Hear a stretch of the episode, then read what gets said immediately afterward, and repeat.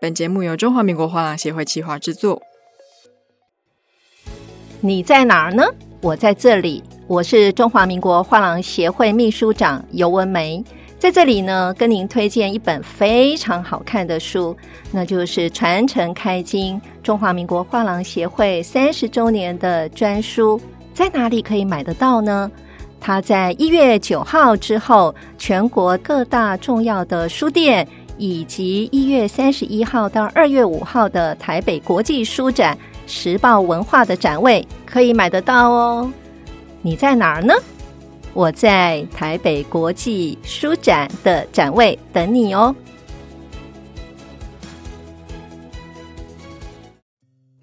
Hello，欢迎收听艺术声鲜 Art Taipei Live Talk，我是主持人王维轩 Vivi。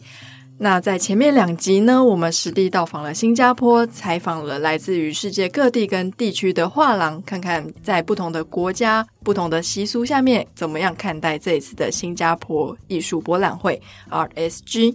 那今天我们就用一个比较专业的角度，来带大家重新认识一下。在于新加坡的艺术博览会的市场分析，跟它的这个脉络到底跟我们之前比较主观性的感受上有什么不同？好，那我们今天邀请到两位贵宾哦。第一位是中华民国画廊协会的艺术总监佩竹，哎，佩竹跟大家打个招呼。嗨，大家好，我是佩竹。要不要跟大家介绍一下艺术总监大概是在做什么样的工作？我目前的工作范围比较像是，比如说在 ART TAIPEI，我们会去掌握一个。博览会的发展的方向，然后还有整个博览会的内容，我的主要工作是这一些。是，那其实佩竹在国际展商之间跟整个国际市场上非常的活跃嘛，所以跟大家关系都很好，也知道非常多第一手的艺术市场资料，所以今天特别邀请他来节目跟大家分享。那第二位大家应该很熟悉喽，就是我们的新创行销总监 Grace。嗨，大家好，我是 Grace。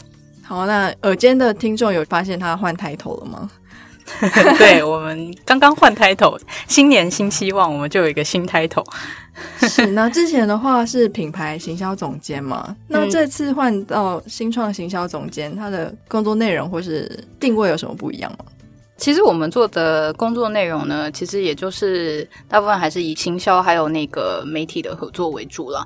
那一般来说，因为我们老板对于我们这个领域呢，其实有非常多的就是创新的期待，所以其实更改了一下这个部门的名字呢，也是针对我们这个 team 呢，就是有这样的一个希望我们不断的创新，有新的创意，然后在行销跟媒体推广上面能够有更多的效益啦，大概是这个意思。所以叫做新创，不叫创新。呃，对。新创听起来比较酷一点，这样是 好。那我们就回到我们这是新加坡的 ArtSG 哦。那其实 ArtSG 它并不是第一个在新加坡举办的国际级的艺术博览会嘛。现场非常多的前辈们都有提到 ArtStage，就是以前在当地举办的艺术博览会。那后来好像就因故停办了嘛。既然如此，为什么瑞银集团就是 UBS，它这次会入股到新加坡艺博会，然后在新加坡举办这样子的艺术博览会呢？我们采取一个抢答的感觉吧，还是要敬老尊贤，还是要尊贤一下？开头 敬老尊贤的话就是 Grace 先喽。哎，没有啊。我这边的话，我知道的情况是，应该是说。Art Singapore 这一次，他们背后是 The Art Assembly 嘛，这个团队。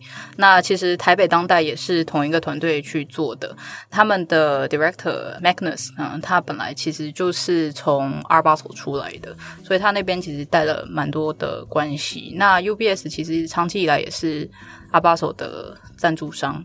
对，那一直都是他们的 lead partner。那从可能二零零几年，就是很早开始，就是一直都有赞助。那可能也是借由这样子的一个关系，所以其实像不管是台北当代也好，还是这次的 Art Singapore 也好，他们其实背后也都是有 UBS 的这个支持的。对，那我知道的是这样子。那看佩竹有没有补充？应该是这个渊源没有错。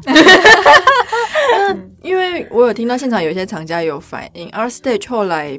停办有一些原因，可能是因为市场反应没有这么好。那我有听到一些老一辈的前辈说，他们觉得新加坡的文化底蕴较其他东南亚国家来说没有这么深厚，是因为这样的原因，所以渐渐让 R Stage 当初就停办了吗？那如果真的是这样的话，那为什么这次 R Singapore 就选在新加坡举办呢？瑞银集团到底是看到什么？刚刚那个说法就是比重占一定是有的，所以它可能没有办法反映在博览会的热络度啊，或是持续度上。不过，ArtStage 停办的主因其实跟主办方比较有关系了。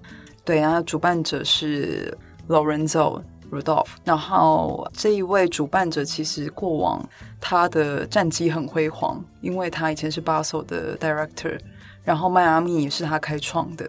他其实在前面的经验啊，或是在国际声誉上都是非常好的。但是到 R Stage 的时候的创办，其实我也参与了前面的八届。那就一路看他们的博览会发展到第八届的时候，其实是所有画廊都会感觉到这个主办单位其实后继有一点无力。那他没有因应这个新加坡的市场，或是他博览会所面临到的困难，去选择一些解决的方法。所以他在第八届的时候，二零一九年，硬生生的在开展前几天宣布取消。嗯，所以那一阵子其实大家还蛮。都很哗然，然后后面也有，就是像 Vivi 讲的，就是有一些老前辈他会提到这些事情，是对，所以当时候有一点像是丑闻，所以我们会有点惋惜啦，就是嗯，嗯，那其实他是停办的主因，对。是，那因为我这次也有听到非常多老前辈说，新加坡的画廊形态跟其他国家跟我们比较熟悉的形态比较不一样。嗯，他们一开始比较多就有点像是卖 souvenir 纪念品型的艺术品的画廊。嗯嗯嗯。那这次的展会，我有注意到说，新闻稿上有说了，这次的展会有一半的画廊是来自于东南亚。嗯，但是我发现当地的新加坡画廊的占比好像没有到太高诶、欸。但因为新加坡本身的画廊数就真的没有办法跟其他国家相比，哦、它其实本来就蛮少的，不管是画廊、美术馆、艺术机构都相对比较少，嗯，所以它数量可能不会到很惊人，就是参展数啊、嗯。对，因为新加坡也比台湾小嘛。所以基本上来说，它的 按比例原则对比例原则来说的话，它还是以金融为主的一个城市，还有像流通啊、运输啊这些的城市。那艺术的话，其实就是属于他们也算是产业比较小的一块，但是还是算以它的腹地那么小的情况下面，已经算还不错的了。对，但是其实整体上来说，新加坡的那个画廊大概也就是那几间嘛，所以你没有办法说在展会里面看到有很庞大的这个数量出现在展会中。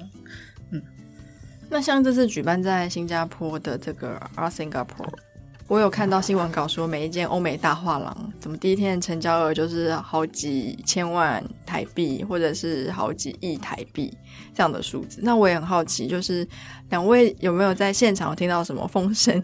东南亚地区、亚洲地区的画廊的成交的总体金额怎么样呢？买气如何？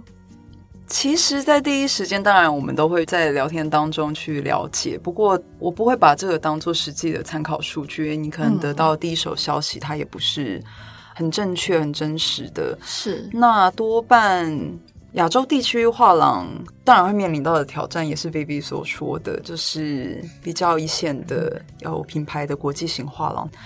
他们的常态真的就是到世界各地的博览会，他们一定都开出佳绩。那面临到比较多的挑战，其实还是这些区域型、地方型的画廊。但能进到 RSG 的画廊都是非常非常优质，也有品质保证的画廊。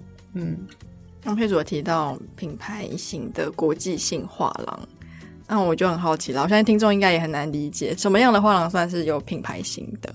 品牌型的话，我们现在会定义说啊，其实很像名牌，就是我们在买名牌的时候，你会知道哪一些名牌是什么等级。那可能是爱马仕、香奈儿等级的，例如画廊界我们会说是 David Swinner、贝浩登或是佩斯这样子，就是有许多国际的分点，那他们的国际布局也都非常扎实、严密的这样子的品牌画廊。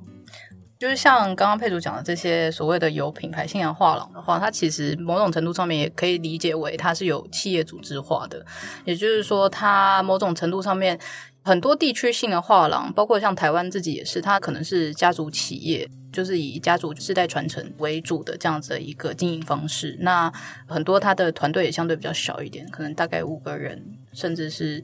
大一点，可能大概十个人左右这样子的一个团队。但是如果说是像刚刚说的有品牌性的这样子画廊的话，它可能更多就是以公司的组织方式去运营了。那每个地方它都会有一个可能相对比较庞大的一个团队。那像比较大的点，像纽约，像佩斯，它可能在纽约就大概有二十几个人的这样子一个团队在那边做运营。对，所以就是基本上来说，所谓有品牌性，我们一般理解为是这样。那他们也经常会去参加像我们之前 Podcast 有提过的，像 Fritz 啊，或者是说像 Art Basel 这样子所谓的一等一的这样的艺博会，那我们也会经常会看到他们的出现。嗯，我想理解，其实品牌性的画廊它的影响力是很大的，至少它应该是看中了这个艺术家，这个艺术家应该不用太久时间就会水涨船高，可以这样理解吗？嗯、对，蛮多艺术家的脉络是这样子的。诶，那像是一些比较本土的、还没有萌出芽的这些小艺术家，嗯，要如何跟这一类比较大型的品牌型画廊产生接触或是间接呢？我觉得它都是有阶段性的任务，就可能一开始这样子顶尖等级的画廊，它没有一开始就做新锐年轻的艺术家，那他会从地方型的区域型的画廊开始。那其实也看 RSG，它不是所有都是大牌的画廊区，它也有很多特色型的地方型的画廊区。那其实画廊之间是会交流、会观察这些画廊，他会去观察这个艺术家的成长、发展、成熟度。艺术家发展到了某一个情况、某一个境界的时候，这些画廊看到了，那他就会去做杰出的动作。就刚才 Vivi 讲的，就是这个艺术家如果跟这样子比较大品牌的画廊合作之后，那比如说他的画价、他的作品价格跟他的国际地位，或是大家观看他的方式，都会有所不同。嗯嗯，是对，就是像刚刚佩主讲的，就是也可以是用奢侈品的概念去理解这件事情啊。就是说，我们看到市面上那么多的奢侈品牌，它也不是所有都是像香奈儿那样的价钱，哦、对，或者像 Hermes 的那种 价钱，对，它也是有分 level 的。对，那当然我们不是说这样子，在艺术圈里面，你可能不能像奢侈品那样分的那么的。直截了当，因为很多时候是一个艺术家，他可能跟在地的画廊可能走一阵子，可能被国际的画廊注意到，那可能会进到所谓的我们叫蓝筹画廊这一块。它其实就是有一个过程跟成长的历程这样子。那有些画廊，它可能也不一定是国际画廊，但是它可能在某一个区域是很强的。比如说有一些美国画廊，它可能在美国有分布，在中南美洲也有分布。如果他们发现，比如说有一些艺术家，他是在两个市场都是有市场的，那他们可能也会去找这些本来在地区画廊合作的，那他慢慢的就是会升级到这些所谓更大的区域的这样的画廊，那到后面可能才会说哦，真的有机会拿进到国际的画廊这样子，对，所以它算是一个艺术家的历程吧，以及他在市场上面的一个价值的成长。嗯，是。那 Grace 是新创行销总监嘛？那关于这次 RSG，你有没有发现他们有没有什么比较特别的媒体公关行销策略？因为毕竟这是他们的第一届嘛。嗯，他们基本上来说的话，我觉得他们的媒体策略还是以量为主。那大部分来说，他们会针对的是说，像是译文方面的媒体，当然是有的。但是它的区域就不仅仅只是现在新加坡，它可能更多的是。整个东南亚市场可能都有流通量的这样的，不管是杂志或者是媒体也好。那再来的话，就是说他们除了 focus 艺术类的这样子的媒体之外，他们也有 focus 在像机场或者是商务舱里面可能会比较常有的这样子的一些 magazine，或者是以及以 lifestyle 或者是奢侈品这样子的一个风格的，就是新加坡他们本地的一些。富翁级别呀，或者是比较高收入的人群，他们会经常去关注的一些杂志，那它就不单单只是。讲艺术本身的，它可能会牵涉到，就是包括像奢侈品之间的结合。那这次他们其实有一个品牌展位，也是跟新加坡的一个艺术平台叫 The Art Link 去合作的。那他们那个品牌是叫 Art Glasses。那其实 Art Glasses 那个是一个手表品牌。那那个手表品牌，它其实就请 The Art Link，就是所谓的这个艺术的平台，它同时也是媒体，然后去帮他们做艺术家的引荐，然后去做了一个现场的装置艺。艺术。那那个钱是品牌出的，就是我们叫所谓的委托制作的作品。那但是就是像宣传啦，还有包括这个艺术家的这些沟通啊、协调啊，其实就是那家媒体去做的。所以现在也有蛮多这一类的这样子的一个结合。那这样子的方式来说，因为其实。某一个程度上面，RSG 它发生的时间点刚好也是 Singapore Art Week。那 Singapore Art Week 本身就是一个政府非常强力挹注资金的这样子的一个项目，一直都有。对，那他们也是透过这样子的一个结合，就是在 R Week 里面有 RSG 来一起透过这样子的宣传，包括政府他那边自己有制作的一些刊物什么的，包括他的 R Week 的一些手册，其实都会把 RSG 放进去。那整体上来说的话，它其实就是透过政府的力量，也去做他自己本身品牌的这样子的一个推广。嗯，大概是这样子的一个状况。嗯嗯，是。那其实这次的 RSG 他们是想要把它打造成东南亚的艺术中心的概念去举办的嘛？可是其实亚洲地区有蛮多大型的国际艺术博览会，像是韩国有 Fleets，然后香港是三月要有 Art Basel，那现在又有一个 Singapore 的 SG，这么样的遍布在亚洲，那他们之间会有什么样的像磁吸效应或是竞合关系吗？其实我觉得它就很像是。你在各地开不一样的百货公司，那它一定有联动，它也会有整体的一个样貌。可是，在你分散到不同国家的时候，其实你会看到当地的特色。那每一个不一样的博览会，我觉得他们的诉求跟他们想要发展的方向，都会因那个地方而有所不同。